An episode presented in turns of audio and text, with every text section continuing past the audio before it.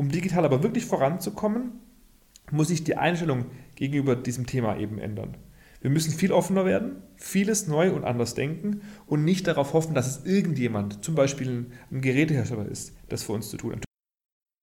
Das ist ja mal eine klare Aufforderung, die Jonathan Schneidemesser von der Body Media hier an die Fitnessbranche richtet. Und damit herzlich willkommen zur ersten Folge des neuen Podcasts Hashtag Fitnessindustrie, dem Podcast über die deutsche Fitnessbranche.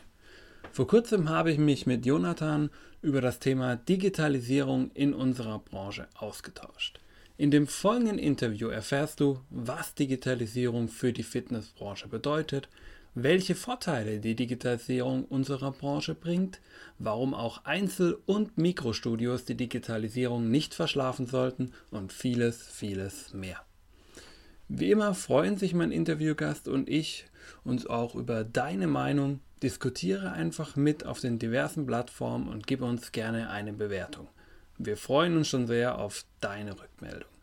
Aber jetzt will ich dich auch nicht länger auf die Folter spannen. Wünsche dir viel Spaß mit der ersten Folge von Hashtag Fitnessindustrie.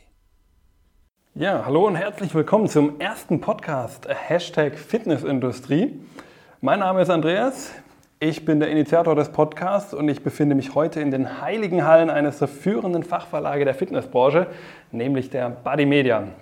Mir gegenüber sitzt der Jonathan Schneidemesser, seines Zeichens der Chefredakteur.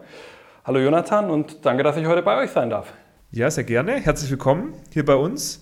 Freut mich sehr, dass ich hier beim ersten Podcast dabei sein darf. Ja, danke, dass du dich bereit erklärt hast, den ersten Podcast mitzumachen. Freut mich auf jeden Fall sehr. Ja, was unsere Zuhörer ja auch nicht wissen, ähm, ja, wir beide diskutieren eigentlich relativ regelmäßig und rege miteinander und äh, haben aber ein ähnliches Problem äh, meistens wie heute auch, nämlich das, die Zeit. Wir müssen immer ein bisschen auf unsere Zeit gucken, damit wir das Ganze auch schön machen können. Ähm, deswegen wollen wir auch direkt starten. Ähm, zu Anfang vielleicht noch ein paar Worte zu dir. Ähm, ich könnte jetzt versuchen, aus dem Kopf das alles rauszukramen. Das kriege ich aber, glaube ich, nicht hin. Daher stelle ich am besten mal selber vor, wer bist du, was machst du so den ganzen Tag und wie hat es dich in die Fitnessbranche verschlagen? Mein Name hast du schon genannt. Ähm, ich bin als Chefredakteur hier bei der Body Media angestellt für die Magazine Body Media Fitness und Body Media Physio, beides eben Fachmagazine für die Branche. Mache den Job schon jetzt seit äh, vier Jahren knapp, seit 2015. Ähm, wir machen noch ein paar andere Sachen. Wir haben ein Facebook-Format, wo wir die Menschen jede Woche oder alle zwei Wochen über News aus der Branche informieren. Wir haben auch unterschiedliche Events, die Body Media Innovation Days seien hier genannt oder auch der Top. Da bin ich ähm, zwar dabei, anwesend und äh, man trifft mich dort, aber ich habe, also das ähm, wird alles von meinem Kollegen Timo Kreis organisiert, da bin ich dann eher raus. Ja, wie bin ich in die Branche gekommen? Weiß nicht, ob die Geschichte so spannend ist, aber ich ähm, bin ein verkappter Lehramtsstudent, habe in Mannheim Philosophie, Germanistik und ähm, Spanisch auf Lehramt studiert tatsächlich. Habe dann irgendwann festgestellt, dass der Lehramtsberuf vielleicht doch nicht das ist, was ich gerne machen möchte. Und habe mich dann umgeschaut, wo könnten meine Stärken sein, in welche Branche könnte ich reinpassen. Ähm, kam schnell das Thema auf Ernährung, Bewegung, Sport, Training. Und ähm, dann habe ich tatsächlich im, mich beworben. Hier, damals hießen wir noch Horn Verlag, heute sind wir die Media. Ähm, da gab es die Möglichkeit, Events, eine Fachzeitschrift, ein Fitnessstudio und sowas alles zu haben. Und wurde auch genommen. Und jetzt, ja, lange Rede, kurzer Sinn, bin ich heute hier, bin Chefredakteur und ähm, jetzt mittlerweile fast zehn Jahre beim Unternehmen dabei. Ja, zehn Jahre, das ist eine ordentliche Zeit mittlerweile. Ja, und verkappter Lehramtsstudent, das kenne ich auch aus meinem eigenen äh, Lebensweg, aber ich bin ja durch die Sporteingangsprüfung damals ge gerattelt. Von da daher, bin ich auch durchgefallen. Ja, konnte ich den Weg gar nicht erst antreten. Die habe ich damals auch gemacht und bin auch durchgefallen und habe mich dann entschieden, sie nicht nochmal zu wiederholen. Ja, Turnen ist auch eine Katastrophe. Eingangsprüfung. Aber es, wir kommen vom Thema ab, wie so oft bei unseren Gesprächen. Genau, ja. Genau, aber gehen wir wieder zurück zum Thema, denn heute haben wir das Thema Digitalisierung in der Fitnessbranche. Ähm, Digitalisierung ist ja für uns für viele in unserer Branche immer noch ein sehr schwieriges Wort. Ähm, vor nicht allzu langer Zeit wurde ich beispielsweise von einem von mir eigentlich geschätzten Freund angeschrieben, der mich fragte, ob ich nicht im Zuge der Digitalisierung die damalige Tempomacher-Homepage überarbeiten möchte und wollte mir das Ganze natürlich auch gleich verkaufen. Ein anderer Kollege hat mir im Vorfeld äh, der Vorbereitung auf diese Folge eine Nachricht geschickt, in der Digitalisierung und Social-Media-Plattformen gleichgesetzt hat. Und diese Denkweisen sind für mich alle so ein bisschen kurz und auch so ein bisschen arge Reduktion auf das Thema Online-Marketing. Mhm. Und das ist auch leider, glaube ich, sehr verbreitet bei uns in der Branche. Die mhm. Wissenslücke ist da, denke ich, noch groß und daher auch die Frage an, so an dich ein bisschen, was bedeutet Digitalisierung in deinen Augen? Was bedeutet sie vielleicht auch speziell auf unsere Branche gesehen? Wie lange hast du denn heute Zeit? Weil das sind Fragen, mit denen können wir vermutlich Abende füllen, um sie zu diskutieren. Und selbst dann wären wir noch nicht fertig, weil da kann man so viel dazu sagen. Ich will es trotzdem mal wirklich mal ganz kurz versuchen. Also meiner Ansicht nach gibt es für die Digitalisierung keine so richtig feste Definition, die in irgendeiner Richtung eindeutig wäre. Ähm, ist alles ein bisschen schwammig und relativ komplex. Ich, man kann eigentlich nur sagen, die Digitalisierung hat unser Denken und handelt, äh, Handeln in so vielen Bereichen verändert, dass wir im Rückblick gar nicht mehr uns vorstellen können, wie es eigentlich war ohne die Digitalisierung. Ja? Ähm, wenn ich mit meinem Bruder spreche, der weiß nicht, wie in der Welt ohne Internet aussieht. Ich habe es auch schon vergessen. Ähm, und das hört sich zwar alles einfach und banal an, aber letztlich geht es bei der Digitalisierung darum, analoge Prozesse digital zu machen. Und das macht sie dann auch eigentlich für uns einfach verfügbar, meistens über Smartphone, Tablet oder so etwas. Und das zeigt sich dann auch eben in vielen Bereichen bei uns im Fitnessstudio. Ja, ich glaube, dass bei uns in der Fitnessbranche, wenn wir über Digitalisierung sprechen, vor allem um die Themen Automatisierung und Vernetzung geht. Ähm, klar, Automatisierung, ne? wir, soll, wir, wollen Personal einsparen. Wir haben ja relativ hohe Personalbedarf. Wir wollen Personal optimieren. Ganz ja, okay. wir optimieren das Personal, weil wir haben doch einen relativ hohen Personaleinsatz. Ähm, und ein ganz klassisches Beispiel, ne? Ähm, ein Shake-Automat, der Shakes ohne Menschen produzieren kann. Das Mitglied geht hin, wirft Geld rein oder lässt es abbuchen im besten Fall und der Shake kommt raus. Ähm, alles entspannt oder Thema Drehkreuz, ne? muss man keinen Mitarbeiter mehr, der das, der das Kärtchen entgegennehmen muss. Ähm, trotzdem kommt man aber in den Club hinein. Die einen bewerten das jetzt eher positiv und sagen, ja klar, man entlastet die Mitarbeiter, ne, man optimiert sie, man gibt ihnen andere Möglichkeiten, andere Tätigkeiten zu tun, wie zum Beispiel ne, Betreuung. Mhm, klar, andere nutzen halt eben das Thema, um Personal einzusparen. Ähm, ich sehe da beim Thema Personaloptimierung, wie du es nennst, auch eine ganz starke Tendenz hin, und zwar vor allem bei den günstigen Anbietern. Da geht es eigentlich darum, dass theoretisch der Club oder die Anlage von einer Person gesteuert werden kann, letztlich. Mhm, Im Gegensatz dazu steht für mich die Vernetzung viel stärker für das Thema Betreuung. Also wenn die Geräte digitaler werden und untereinander stärker vernetzt werden, dann kann der Trainer oder eben auch das Mitglied seinen Trainingsfortschritt besser verfolgen und der Trainer kann Maßnahmen ergreifen, damit das Mitglied sein Ziel besser erreichen kann. Ja, aber der Vorteil, den ich auch noch sehe, ist ganz klar, ähm, wir haben in der Branche eine ziemlich hohe Personalfluktuation.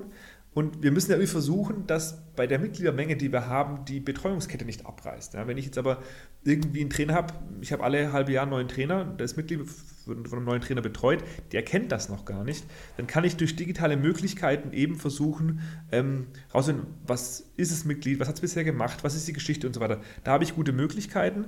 Ähm, und da glaube ich auch, dass die Branche sich dem Thema Betreuung ganz stark nähern kann. Also ich sehe genau hier eine ganz, ganz große Stärke.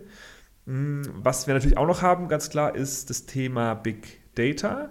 Also wir können ja durch die digitalen Möglichkeiten heute auch rausfinden, ne, wie ist es unser Mitgliederverhalten, ne? wie oft kommen die, was machen sie, wie lange sind sie da, ähm, kommen sie vielleicht irgendwann mal ein bisschen weniger, muss ich da eingreifen, dann hätten wir noch die Möglichkeit tatsächlich das Thema Betreuung zu stärken und auch zum Beispiel ne, die, die Fluktuation zu senken, weil wir halt rechtzeitig eingreifen können. Okay, das ist sehr interessant auf jeden Fall. Ja, wir sehen, ich denke so gerade, klar, diese Unterscheidung natürlich dann auch zwischen verschiedenen Anbietern, die das Ganze natürlich dann auch unterschiedlich im Endeffekt angehen. Hast du gesagt, da hat sicherlich der Discounter ein bisschen einen anderen Weg in der Digitalisierung als jetzt vielleicht das Premium-Studio. Ähm, vielleicht um das Ganze auch mal so ein bisschen mit einem Zitat noch ähm, aus der Branche äh, so ein bisschen anzureichern. Ähm, die äh, Frau Schwarze vom DSSV hat vor kurzem in einem Interview bei NTV gesagt, ich glaube, das Interview wurde auf der FIBO aufgenommen, Apps und digitale Instrumente sind natürlich auch für die Studiobesitzer eine große Hilfstellung oder Hilfestellung. Was sind denn diese digitalen Instrumente, von denen sie da spricht? Ich glaube, dass, es, dass der Begriff Instrument hier ähnlich vorsichtig gewählt wird, wie wir den Begriff Konzept oder System verwenden. Einfach deswegen, um in ganz kurzer Zeit erklären zu können, sie hat ja nur 30 Sekunden für das Interview, dass sie in dieser kurzen Zeit erklären kann, was eigentlich gemeint ist. Hm, wir haben jetzt natürlich keine Ahnung, ne, ob das Interview nur so kurz war oder ob was rausgeschnitten wurde. Ähm, daher können wir auch nur mutmaßen, was sie denn wirklich meint. Klar, sie hat Apps genannt, das ist auf jeden Fall eines der Instrumente, ähm, die, die einfach da gemeint wurden. Ich könnte mir vorstellen, dass sie auch so Tools wie zum Beispiel, ne, um hier mal einen Gerätehersteller zu nennen, Milon, das Milon Cockpit zum Beispiel ähm, angesprochen hat, dass es den Studiobetreibern erlaubt, die Auslastung der Trainingsfläche oder das Nutzerverhalten der Mitglieder zu tracken. Natürlich können sie auch Fitness-Tracker gemeint haben oder sogar die Trainingsgeräte selber, die ja mittlerweile zum größten Teil auch digitalisiert sind. Vielleicht gehen wir mal bei der Aussage von Frau Schwarz noch ein bisschen weiter. Ähm, sie ergänzt das Ganze noch um die Aussage, wir haben sehr viel Digitalisierung in den Clubs. Jetzt, ich tue mir mit der Aussage zugegebenermaßen sehr schwer. Ich sehe sie auch kritisch. Im Grunde aus zwei Punkten. Zum einen stellt sie in meinen Augen Digitalisierung hier so ein bisschen als einen Zustand dar. Man hat sie oder eben nicht. Das ist in meinen Augen aber falsch, weil eigentlich sehe ich Digitalisierung eher als so einen kontinuierlichen Veränderungsprozess. Der ist im Endeffekt nie vorbei, man kann ihn eigentlich nur starten und dann ist es immer weitergehend kontinuierlich. Und zum anderen ist es auch meiner Erfahrung nach, dass eigentlich die Studios gar nicht so sehr die Treiber sind, sondern eher die Kunden es sind, die ihre Hilfsmittel selber mitbringen und die Studios, wenn es gut läuft, vielleicht darauf reagieren, meistens aber tendenziell eher halt einfach nur die Leute machen lassen mit diesen Hilfsmitteln. Wenn wir zum Beispiel denken an den digitalen Trainingsplan, die virtuelle Kursanmeldung oder vielleicht sogar eine Online-Kundenmappe mit Adressen, Bankdaten und allem. Ähm, das sind jetzt einfach nur drei Beispiele, drei ganz simple Beispiele, aber in, ich sehe das nur in sehr, sehr wenigen Clubs und ich denke, es ist auch eher die Ausnahme, dass so Sachen wirklich konsequent bisher umgesetzt wurden. Und in der Regel, ich habe es gerade schon so ein bisschen angedeutet, handeln unsere Studios eigentlich reaktiv. Sie sind kein aktiver Gestalter der Digitalisierung. Und du selbst schreibst ja zum Beispiel auch in der ersten äh, Physio-Ausgabe der Body Media von dem Jahr, ähm, ich glaube in dem Bericht über die, Body, äh, über die Medica war das ähm, äh, dort in dem Zusammenhang, ähm, eine spannende Parallele zwischen Fitness und Medizinwelt war auf der Messe allerdings sichtbar. Beide Branchen hängen der Digitalisierung ziemlich hinterher. Ist die Fitnessbranche somit kein aktiver Gestalter der Digitalisierung? Also es sind relativ viele Punkte, die du jetzt ansprichst. Ich versuche das mal so nach und nach zu ordnen. Also ich verstehe Birgits Aussage etwas anders und ich stimme ihr teilweise sogar zu. Ich verstehe Digitalisierung als Strategie, in welcher einzelne Ziele anvisiert und erfüllt werden. Vielleicht ganz kurzes Beispiel dazu. Ich würde gerne, dass ähm, die Trainingspläne meiner Mitglieder digital sind und sie mit einer Studio-App einfach Zugriff auf ihre Trainingspläne haben. Dann kann ich das im Rahmen meiner Digitalisierungsstrategie umsetzen und dann habe ich diesen Teil eben digitalisiert. Das kann ich dann auch in anderen Bereichen machen. Das heißt, die Digitalisierung umfasst nicht das gesamte Studio, sondern sie umfasst einzelne Teile des Studios. Ähm, ich denke, dass Birgit von den Möglichkeiten der Digitalisierung, die wir haben, sprach. Mittlerweile ist es ja selbst sogar so weit, dass wir Beweglichkeitsgeräte aus Holz digitalisiert haben. Wir nennen jetzt keine Anbieter. Ob das Sinn macht oder nicht, ist natürlich die Frage, aber wir sind so weit, dass eben auch die Betreiber solche Dinge eben nachfragen. Und dann, das heißt, wir haben viel Digitalisierung, auch in solchen Feldern. Die entscheidende Frage, die mich viel stärker bewegen würde, ist, ob wir sie denn auch gewinnbringend einsetzen können. Denn Dinge zu digitalisieren, nur um sie digitalisiert zu haben, das macht keinen Sinn. Ja, wir müssen da irgendeinen Gewinn draus ziehen. Und da sehe ich eher das Problem. Ähm, in einem Großteil der Clubs, die ich auch schon besucht habe, ist die Digitalisierung ja, ich sag mal, mäßig bis eher schwach ausgeprägt. Wenn du jetzt deiner fragst, ne, was für ein welches Studio macht das gut, ich würde sagen, das Leos in München ist da relativ weit vorne. Ähm, ich hab's schon, war schon ein paar Jahre nicht mehr da, aber die waren damals, die waren 2017 schon relativ weit. Ich denke, das haben sie auch weiter ausgebaut. Und auch ja, Kunden bringen ihre digitalen Hilfsmittel selbst mit. Aber jetzt mal ganz ehrlich, wie viele nutzen die fürs Training wirklich? Ich meine, WhatsApp, Instagram und Spotify sind keine Fitness-Apps. Ja, das sind einfach normale Apps, die man halt trotzdem während des Trainings nutzen kann. Aber letztlich kann das nicht das sein, wovon Birgit spricht. Ähm, in Gesprächen mit Herstellerfirmen hört man immer mal wieder raus, dass sich die Kunden, also die Studiomitglieder, eine App wünschen. Wenn man aber nachfragt, wie viel sie wirklich nutzen, dann kriegt man, wenn überhaupt, verhaltene Zahlen eher keine. Ich denke, da sprechen die Leute nicht gerne drüber, weil eben der Nutzungsgrad zu gering ist. Das kann natürlich bei Systemen von Polar oder Activio anders sein, die ja dann auch direkt eben vom, vom Endverbraucher eingesetzt werden können. Ähm, oder wenn man sie halt eben im Studio in einem, in einem, in einem Kurs einsetzt. Aber ich glaube, man muss im Studio den, den Endverbrauchern oder den Mitgliedern eher die Digitalisierung aufdrücken, wenn sie jetzt mal über Smartphone hinausgeht. Ähm, ich habe mal auch mal kurz recherchiert auf die Frage und zwar habe ich gesehen, auf der ganzen Welt wurden bisher 172 Millionen Wearables verkauft. Wenn wir mal schauen, wie viele Mitglieder wir denn haben, das reicht ja vorne und hinten nicht, um damit alle so eins haben. Zudem gibt es einen Haufen Menschen, die eins haben, ohne in Fitnessstudio zu sein. Oder die zu Hause trainieren oder was auch immer. Ähm, was ich viel spannender fände, wenn wir endlich mal die Hilfsmittel, die die Kunden von außen mitbringen, dass wir die einbinden können. Und da sind wir, glaube ich, noch nicht stark genug. Das passiert meiner Ansicht nach nämlich viel, viel zu selten. Zu deiner Frage, ob die Fitnessbranche aktiver Gestalter der Digitalisierung ist, Lass sie mich mal so beantworten. Also, welche digitale Innovation hat denn die Fitnessbranche hervorgebracht? Also, ganz ehrlich, würde mir jetzt erstmal keine nennenswerte einfallen. Wenn man sieht, wie kurz das Thema Vernetzung erst in der Branche angekommen ist, dann ist die Branche sicherlich kein aktiver Gestalter. Wir nehmen vieles auf, wie du sagst, ne, was in anderen Branchen passiert, aber das verstehe ich nicht unter Gestalten. Ähm, es gibt mittlerweile so viele, also gibt es einzelne Firmen, ne, die haben versucht, was voranzutreiben Trotzdem sehe ich da nach wie vor Nachholbedarf. Also überleg mal, eGym hat, und das sehe ich hier als Vorreiter, dieses, das Unternehmen, erst auf der FIBO 2017 seine vernetzte Trainingsfläche präsentiert. dann, klar, haben einige nachgezogen, aber erst 2017. Ja, das ist relativ spät. Ähm, und zudem sehe ich noch einen anderen Punkt hier. Ich halte ab und zu mal Vorträge, zwar in relativ seltenen Abständen, aber es kommt mal vor. Und einmal ähm, stand ich vor einer größeren Menge an Clubbetreibern, die eine größere, äh, größere Anzahl an Clubs haben und habe sie eben zum Thema Digitalisierung einen kurzen Vortrag gehalten. Und dann sagt eben einer der Vertreter zu mir, dass Digitalisierung bei Ihnen im Studio keine Rolle spielt. Wirklich keine Rolle. Sie sehen keinen Mehrwert darin und deswegen sehen Sie nicht die Konsequenz, auch was umzusetzen. Zudem, und das ist auch viel spannend, ne, auch, eine, auch eine spannende Aussage, Sie haben gar nicht die Kompetenz, das umzusetzen. Und ganz ehrlich, das sind sicherlich keine Einzelfälle in der Branche. Deswegen kann ich nur sagen, ich glaube nicht, dass die Branche in irgendeiner Form aktiver Gestalter der Digitalisierung sein kann zum jetzigen Zeitpunkt.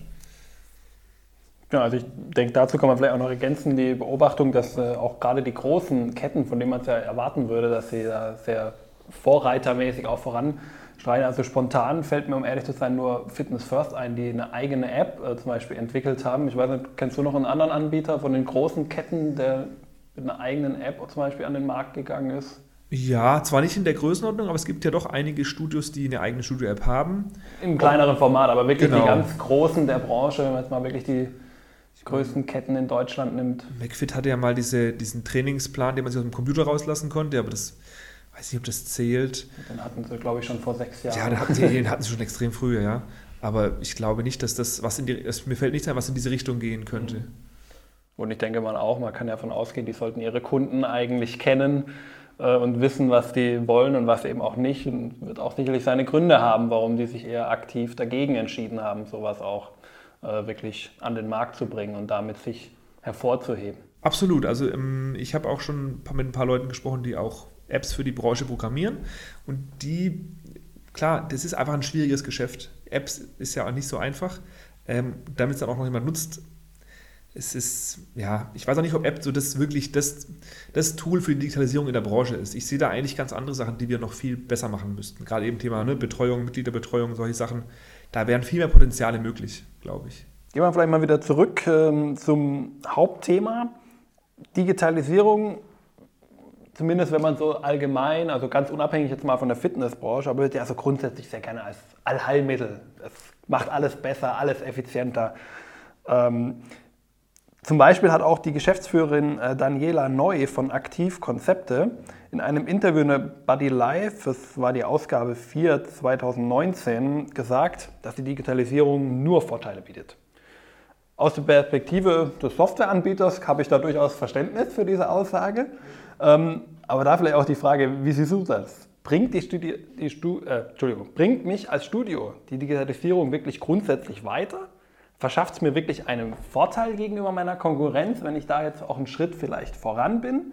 Oder ist dann doch ein bisschen die Erwartung zu groß? Ist dieses Allheilmittel als Versprechen eigentlich im Grunde nicht erfüllbar? Also ich denke, das hängt von unterschiedlichen Faktoren und vor allem auch von der Ausrichtung der einzelnen Anlage ab. Ich würde aber sagen, dass die Digitalisierung schon das Potenzial hat, zumindest viele Vorteile zu bieten. Ähm, mit der Aussage, dass sie nur Vorteile bietet, wäre ich persönlich etwas vorsichtiger gewesen tatsächlich. Aber ähm, bei Prozessen, die im Hintergrund laufen, könnte ich mir schon vorstellen, dass sie vor allem Vorteile bietet. Ähm, klar. Außerdem, natürlich müssen wir das Zitat auch so ein bisschen irgendwie einordnen von ihr. Ja, also wäre sie wirklich so positiv, also hätte sie nur Vorteile, die Digitalisierung, dann wäre sie sicherlich schon von allen oder von mehr Leuten viel schneller umgesetzt worden. Das ist ja klar, ne? wenn ich nur Vorteile habe, dann, dann macht es ja Sinn, dass ich da auch davon profitiere.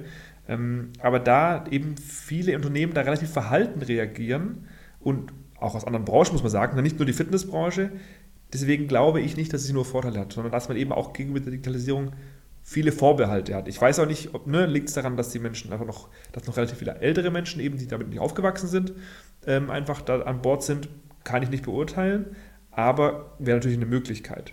Damit die Digitalisierung eben so viele Vorteile bieten kann, musst du als Unternehmer also aufgeschlossen sein. Ne? Du musst einen Sinn darin sehen, du musst die Vorteile darin sehen und du musst auch den Willen haben, das bei dir im Studio so anzugehen, dass die Mitarbeiter mitgenommen werden. Klar, ne, wir haben viele junge Menschen bei uns, die sind eher dafür offen und trotzdem haben wir noch relativ wenig Digitalisierung, ähm, in der Umsetzung zumindest. Grundsätzlich glaube ich aber, dass die Digitalisierung ein Studio weiterbringt, wenn sie eben, ne, gesagt, gelebt wird und vor allem gut strukturiert ist. Und nur dann auch, wenn alle Mitarbeiter mitziehen. Ja, wenn das Betreuungskonzept des Studios digital ist, kann ich mir sehr gut vorstellen, dass man damit auch Vorteile gegenüber der Konkurrenz hat. Vor allem aber dort, wo es nicht kopierbar ist, nämlich wieder in der Betreuung. Ein personalbefreites Thekenkonzept kann jeder integrieren, aber die Kombination von digital und Mensch, also die Stelle, an der Menschen mit der Digitalisierung arbeiten, da können die Vorteile erzielt, erzielt werden. Du sprichst da eigentlich auch schon ein Thema an. Du sagst ja, dieses personalbefreite Thekenkonzept. Das ist ja auch so ein bisschen so eine Grundsatzfrage, die wir häufig auch in der Digitalisierung haben. Mensch oder Maschine? Wie ähm, weit sollte da deiner Meinung nach die Digitalisierung überhaupt in einem Fitnessstudio gehen? Oder anders, vielleicht auch andersrum gefragt, wo ist die Grenze? Wo sollte der Prozess dann doch am Ende wieder in Menschenhand bleiben und dann vielleicht auch so ein bisschen diese Automatisierung und Digitalisierung lieber mal zurückgestellt werden? Ich habe es heute ja nicht so mit klaren Antworten, deswegen auch wieder hier. Es kommt natürlich wieder ein bisschen drauf an. Diesmal kommt es aber darauf an, welche Form die Fitnessanlage hat. Na, oder eigentlich anders. Letztlich muss es jeder für sich selber entscheiden, wie weit er bereit ist, die Digitalisierung umzusetzen.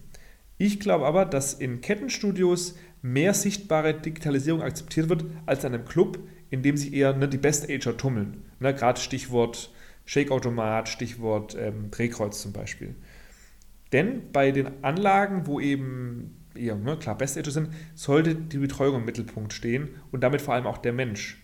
Was digital hinter den Kulissen passiert, um die Menschen zu betreuen, das ist relativ egal. Ähm, und muss ich ganz ehrlich sagen, ich wäre tatsächlich hier ein großer Freund davon, das alles zu digitalisieren. Wenn man das nämlich ordentlich macht, kann das wirklich viel Arbeit abnehmen. Generell glaube ich persönlich, dass wenn die Digitalisierung richtig eingesetzt wird, kann sie die Branche auch voranbringen. Also ich sehe auch nicht so richtig eine Grenze. Das voll digitalisierte Studio hat genauso seine Daseinsberechtigung wie das komplett analoge. Ja, wobei das, klar, gibt es wahrscheinlich so nicht mehr, aber trotzdem finde ich, wenn es das noch gibt, dann hat es durchaus eine Berechtigung.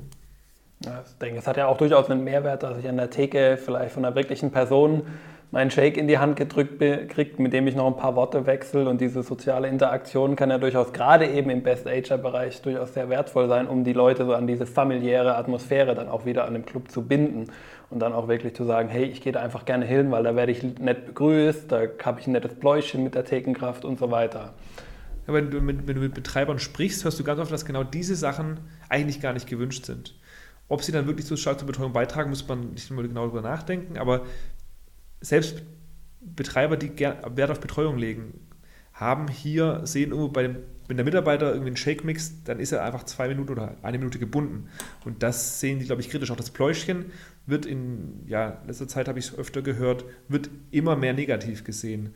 Also entweder entwickeln wir uns von der Betreuung weg oder tatsächlich gibt es andere Punkte, wo wir eher betreuen müssen. Auf jeden Fall interessant. Ähm, neben der Seite, du es ja auch schon ähm, angesprochen hast, Mensch oder Maschine, haben wir auch immer die Seite bei allem, es kostet Geld. Ja, wenn ich meine Prozesse ähm, digitalisieren will, wenn ich bestimmte Sachen automatisieren will, sämtliche Maßnahmen, die man da, an die man da denken kann, werden erstmal natürlich immer Geld kosten. Und da ist dann auch ja die Grundsatzfrage zu stellen. Ich am Ende muss etwas immer mehr bringen, als du reinsteckst. Und da rechnet sich denn der Weg der Digitalisierung gerade mit Blick auf vielleicht auch auf Einzel- und Mikrostudios, die jetzt mal, nicht so viel Geld investieren können und ja, wenn man DSV-Eckdatenstudien anguckt, ja auch nicht so viel investieren. Kennst du den Spruch, ähm, was soll ich in meine Mitarbeiter investieren, wenn sie doch dann eh gehen?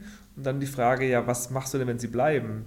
Ich glaube, wir kommen an der Digitalisierung nicht vorbei. Da haben wir keine Chance. Und deswegen macht es auch eigentlich auch Sinn, da jetzt schon rein zu investieren ähm, ich würde halt, wie schon gesagt, einfach gucken, dass ich es dann auch richtig und sauber mache und dann auch wirklich da Geld investiere, weil dann jetzt kann ich noch davon profitieren, kann ich noch Vorreiter sein. Das kann vielleicht in fünf Jahren ganz anders aussehen. Und dann hängt, hängt man hinterher und ähm, hat keine Chance mehr am Markt.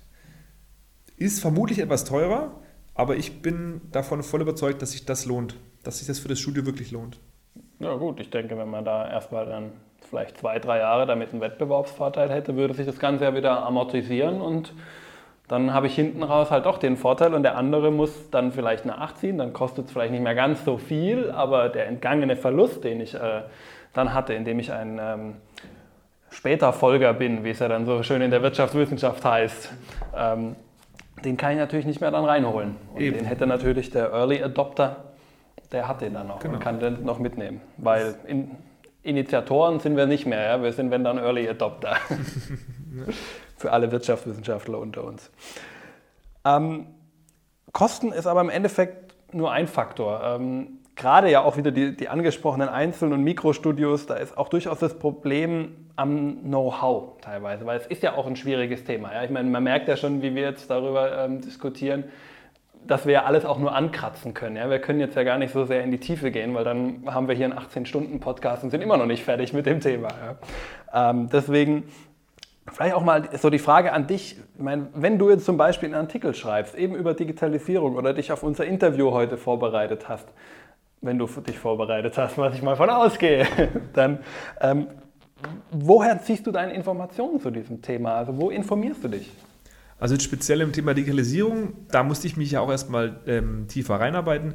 Da würde ich natürlich erstmal mein Netzwerk anzapfen. Ne? Was wurde schon gemacht? Was hat funktioniert, was nicht? Welche Leute haben da Kompetenzen, die man befragen kann?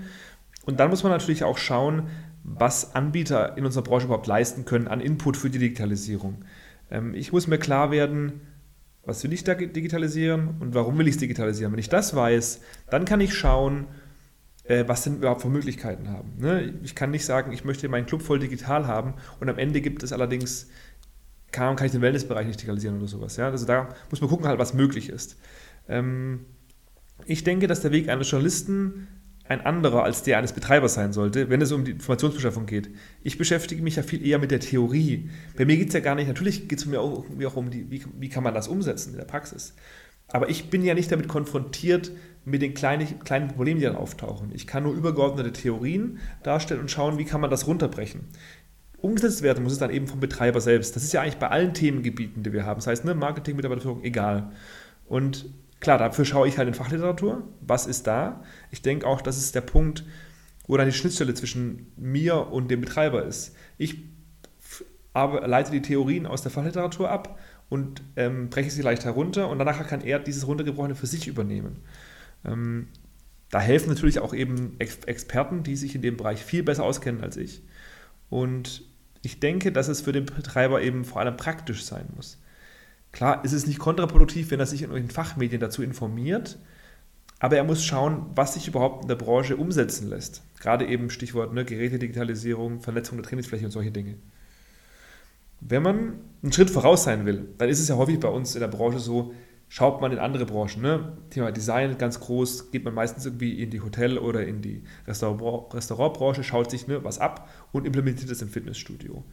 Und ich denke, hier wird es, sollte es genauso sein. Ich habe, klar, Automobilbranche ist immer ein großes Thema, was das angeht, aber da geht es natürlich auch um andere, um andere Themen. Deswegen müssen wir Branchen finden, die ähnliche Themen haben wie wir und schauen, wie weit sind die schon digitalisiert. Und dann können wir schauen, was können wir uns können wir dafür was können wir da für uns rausnehmen? Also ich glaube auch, dass eben gerade ne, bei Firmen, die eben schon länger mit der Vernetzung und Digitalisierung arbeiten, dass die auch in der Lage sind, das Thema im Fitnessstudio umzusetzen. Die Frage ist, gilt es nur für den Bereich, den sie auch betreuen? Ne? Nehmen wir mal wieder Milon, bestellen einen digitalisierten Zirkel rein. Kann Milon nur diesen Bereich betreuen oder schafft es Milon wirklich den Gesamtkontext der Digitalisierung herzustellen? Kann ich wieder nicht beurteilen, aber ich glaube, dass es noch trotzdem Menschen gibt, die das eben können. Sie sind nur nicht so vielfältig. Also wir, wir, werden nicht so viele Leute finden in der Branche, die das können, weil es eben in der Branche noch so jung ist. Trotzdem würde mir mindestens eine Handvoll an Leuten einfallen, die man zu dem Thema befragen könnte und die auch schon vor, ja, die auch schon in den 90ern angefangen haben, Dinge von den analogen Sachen wegzubringen. Deswegen ist sicherlich, ist sicherlich nur ein kleiner Prozentsatz, aber die Leute sind auf jeden Fall da. Das Thema Digitalisierung in der Ausbildung ist ja es bereitet uns ja niemand darauf vor, irgendwie, was wir für nachher für digitale Möglichkeiten im Fitnessstudio haben. Das müssen wir uns alles selber erarbeiten. Und wir wissen ja beide selber, dass im Fitnessstudio normalerweise ein ziemlich hektischer Alltag herrscht. Und sich dann auch da reinzuarbeiten, das erfordert schon viel Aufwand. Und wenn man dann niemanden hat, der einen darauf vorbereitet, glaube ich, wird es schwierig. Man muss dazu natürlich auch sagen, das soll ja auch kein Vorwurf an die Hochschulen sein. Die müssen ja auch alle ein Akkreditierungsprogramm durchlaufen und ähm, das heißt, die müssen ja re regelmäßig überhaupt erst anmelden, damit sie bestimmte Fächer dann überhaupt unterrichten dürfen und können da in der Zwischenzeit gar nicht so schnell nachziehen, wie ja du angesprochen hast, sich die Sachen schon wieder ändern und wieder neue Themen hochkommen, wieder neue Trends da sind da sind die einfach immer in einem ständigen Wettlauf, wo sie immer ein bisschen hinten dran sein werden, zwangsläufig. Und damit natürlich auch die Ausbildung meiner Meinung nach an der Basis sicherlich immer ein bisschen hinten dran sein wird. Einfach durch das grundsätzliche Bildungskonzept, das wir halt einfach nicht in der Branche, sondern grundsätzlich in Deutschland einfach haben. Ja, das stimmt, vor allem weil wenn du dich wirklich in der Ausbildung mit dem Thema Digitalisierung beschäftigen möchtest, musst du einen Studiengang wählen, der irgendwie der mit Digitalisierung zu tun hat. Und wir haben ja eher betriebswirtschaftliche Studiengänge. Das Thema Digitalisierung ist ja in dem Bereich Wirtschaftswissenschaften so klein, dass man darauf nicht vorbereitet wird. Ja, sehe ich genauso wie du. Okay, aber gehen wir mal wieder zurück in den Alltag und jetzt sagen wir mal, als Studio habe ich mich jetzt entschlossen, ich will einen konsequenten Weg der Digitalisierung gehen. Wie sollte ich jetzt eigentlich ähm, am besten vorgehen? Was sollte ich beachten? Mhm. Das ist ganz klares Trial-and-Error-Prinzip. Einfach umsetzen, dann die Maßnahme prüfen und eben übernehmen und belassen oder anpassen und verändern. Leider kann ich jetzt auch nicht wirklich mehr dazu sagen, weil die Einzelfälle einfach zu spezifisch sind. Genau, ich denke, dafür gibt es ja dann auch spezialisierte Beratungshäuser, die dann ja wirklich einen auch begleiten. Aber ich glaube, so diesen, das Umsetzen ist, denke ich, auch einfach mal das Entscheidende. Einfach, einfach mal machen. Und das Spannende ist, dass beim, beim Umsetzen, das gilt ja eigentlich für alles im Unternehmerleben. Ja, nicht nur für die Digitalisierung. Und deswegen kennt man das ja als Betreiber eigentlich schon. Genau. Ähm, wir haben jetzt auch bisher sehr viel über die Studioperspektive gesprochen ähm, und die Rolle so des Studiobetreibers in der Digitalisierung. Aber jetzt wollen wir mal auf die äh, Supplier-Seite gehen, zu den Ausstattern. Ähm, stellen diese eigentlich bisher überhaupt die digitalen Innovationen zur Verfügung, welche die Betreiber, gerade eben die Einzel- und Mikrostudios überhaupt in die Lage versetzen würden, dass sie das Ganze umsetzen könnten? Ähm, vielleicht machen wir das mal so ein bisschen am Beispiel. Ähm, ihr habt ja eure Innovation Days, wo ich auch schon öfter war und auch immer wieder gerne hingehe. Ähm, mal Hand aufs Herz, wie hoch ist jetzt wirklich der Anteil innovativer Produkte oder Ideen und wie oft sind es vielleicht auch einfach nur alte Produkte im neuen Kleid? Und wie hoch ist eigentlich der Anteil wirklich an digitalen Innovationen, die ihr auf euren Innovation Days durch die Anbieter dann vorgestellt bekommt, also die Hersteller? Ja, da müssen wir ein bisschen differenzieren. Wir haben da doch schon recht, relativ viele Innovationen, aber eben nicht alles in digital. Ne? Eine SVR-Plattform zur Reduktion von Vibrationen beim Gewicht fallen lassen ist schon eine Innovation, aber da ist nichts Digitales dran. Trotzdem ist es eben eine Innovation. Ähm, und man muss allerdings auch sagen, dass bei vielen Sachen heutzutage das Digitale die Innovation ist. Also zum Beispiel, dass Inkasso neu gedacht wird. Oder ähm, ob die digitalen Innovationen der Hersteller die Betreiber in die Lage versetzen, die Betreiber voranzubringen, würde ich so nicht unterschreiben. Das ist ein Teil davon. Ich brauche vernetzte Geräte, um diesen Bereich zu digitalisieren. Und da gehe ich auch mit Birgit Schwarze, dass da einiges schon vorhanden ist. Um digital aber wirklich voranzukommen, muss ich die Einstellung gegenüber diesem Thema eben ändern. Wir müssen viel offener werden, vieles neu und anders denken und nicht darauf hoffen, dass es irgendjemand, zum Beispiel ein Gerätehersteller ist, das für uns zu tun. Natürlich machen sie das, aber kennen die wirklich meine Probleme? Teilweise sicherlich, aber eben nicht in der großen Masse. Und dann natürlich können die Hersteller viel digitalisieren. Und dann sehen sie ja, wird es genutzt oder wird es nicht genutzt. Ähm, und dann bekommen die auch ein Verständnis, was noch fehlt und welche, äh, welche Richtung sie entwickeln müssen. Vielleicht versuchen wir es mal zusammenzufassen. Jetzt, wenn wir das Digitalisierung und als Thematik anschauen in der Umsetzung, ist es eher ein Problem des Angebots, also liegt es auf der Seite der Studioausstatter, dass sie einfach nicht die richtigen Produkte bisher haben. Ist es ein Problem der Nachfrage, dass die Studiobetreiber die vorhandenen Produkte nicht richtig nutzen? Wo haben wir hier noch Luft nach oben? Mhm. Du willst mich da echt darauf festnageln. Ne? Ich glaube, wir haben ein Problem bei der Umsetzung, nicht bei den beiden Seiten. Die Möglichkeiten sind von Seiten der Hersteller da und die Nachfrage von den Clubs ist auch da. Aber wie das zusammenkommt, das ist eben das Problem. Und da muss die Arbeit reinfließen und nicht die Frage stellen, hey, wer ist verantwortlich? Ne? Bieten die Anbieter genug an? Fragen die Hersteller genug, oder die, die Studios genug nach? Ich glaube eher, diese Schnittstelle zwischen beiden, da ist das Problem. Ja, wir merken schon, wir kommen hier häufig auf das Wort umsetzen heute. Ja? Also das Thema umsetzen ist einfach das Schlagwort einfach mal machen. Ist da, glaube ich, so relativ ähm, wichtig. Zum Schluss will ich vielleicht mal noch ein bisschen eine provokante Frage in den Raum stellen. Gibt, haben wir in Deutschland eigentlich überhaupt ein Fitnessstudio, welches man wirklich als Paradebeispiel für eine erfolgreiche Digitalisierung bezeichnen kann? Ich hatte ja vorher schon mal das Leos erwähnt. Ob das jetzt wirklich ein Paradebeispiel ist, kann ich schwer beurteilen, aber sie machen schon wirklich vieles richtig. Mm, es gibt aber auch komplett digitalisierte Clubs, zum Beispiel die MyGym-Clubs. Da läuft ja alles von der Abschluss der Mitgliedschaft über das Training bis zur Modulaufbuchung komplett digital. Da passiert auch schon vieles richtig. Also wenn ich was sagen müsste, dann wahrscheinlich eher die MyGym-Clubs. Okay, aber wir merken schon, es ist noch ein bisschen schwierig, das so wirklich runterzubrechen. Aber ich muss auch zugeben, das Leos habe ich in vielen Bereichen auch schon häufig als durchaus ein sagen wir mal, vorzeigbaren äh, Club gehört, äh, wo man sich, glaube ich, wenn man mal in München ist, auf jeden Fall mal angucken kann ja? und äh, dann vielleicht auch ein bisschen was mitnehmen kann. Ich weiß gar nicht, verkaufen die Tagestickets? Ich glaube schon, ja. Ich glaube schon, ja. Genau, also wie gesagt, wenn ihr da mal dort seid, liebe Zuhörer, dann geht einfach mal hin, schaut es euch mal an. Ähm, ich denke, da freuen sich die auch, wenn ein paar Tagesgäste reinkommen. Aber wir kriegen dafür nichts. Ich glaube, die haben keine Probleme mit Tagesgästen. ja, ich glaube es auch. Gut, äh, erstmal vielen Dank bis dahin. Wir sind jetzt auch im Grunde schon mit den wesentlichen äh, Punkten durch. Ähm, vielen Dank für die ganzen Infos, die du uns gegeben hast, Jonathan. Ähm, aber auch vielen Dank, äh, lieber Zuhörer, an dich, dass du es überhaupt schon mal so lange mit uns ausgehalten hast. Äh, ich habe jetzt gar nicht auf die Uhr geguckt, weiß gar nicht, bei wie vielen Minuten wir mittlerweile sind, aber ich glaube, wir haben auch schon gut Zeit runtergerissen. Ähm, zum Abschluss vielleicht noch ein paar allgemeine Fragen über unsere Branche. Ähm, die Fitnessbranche ist ja im Grunde seit Jahren eigentlich im Aufwind. Also seit ich die Fitnessbranche betreten habe, das war 2010, kann ich mich nur an jedes Jahr wieder neue Erfolgsmeldungen erinnern. Alles wird immer größer, immer besser. Ähm, allerdings habe ich jetzt auch immer mehr kritische Stimmen so langsam gehört. Ähm, zum Beispiel ähm, Max Barth, der Geschäftsführer eures Mitbewerbers Buddy Life, hat in der Ausgabe 4.19 geschrieben, dass die aktuellen Eckdaten zeigen, dass der klassische Fitnessmarkt zu kämpfen hat.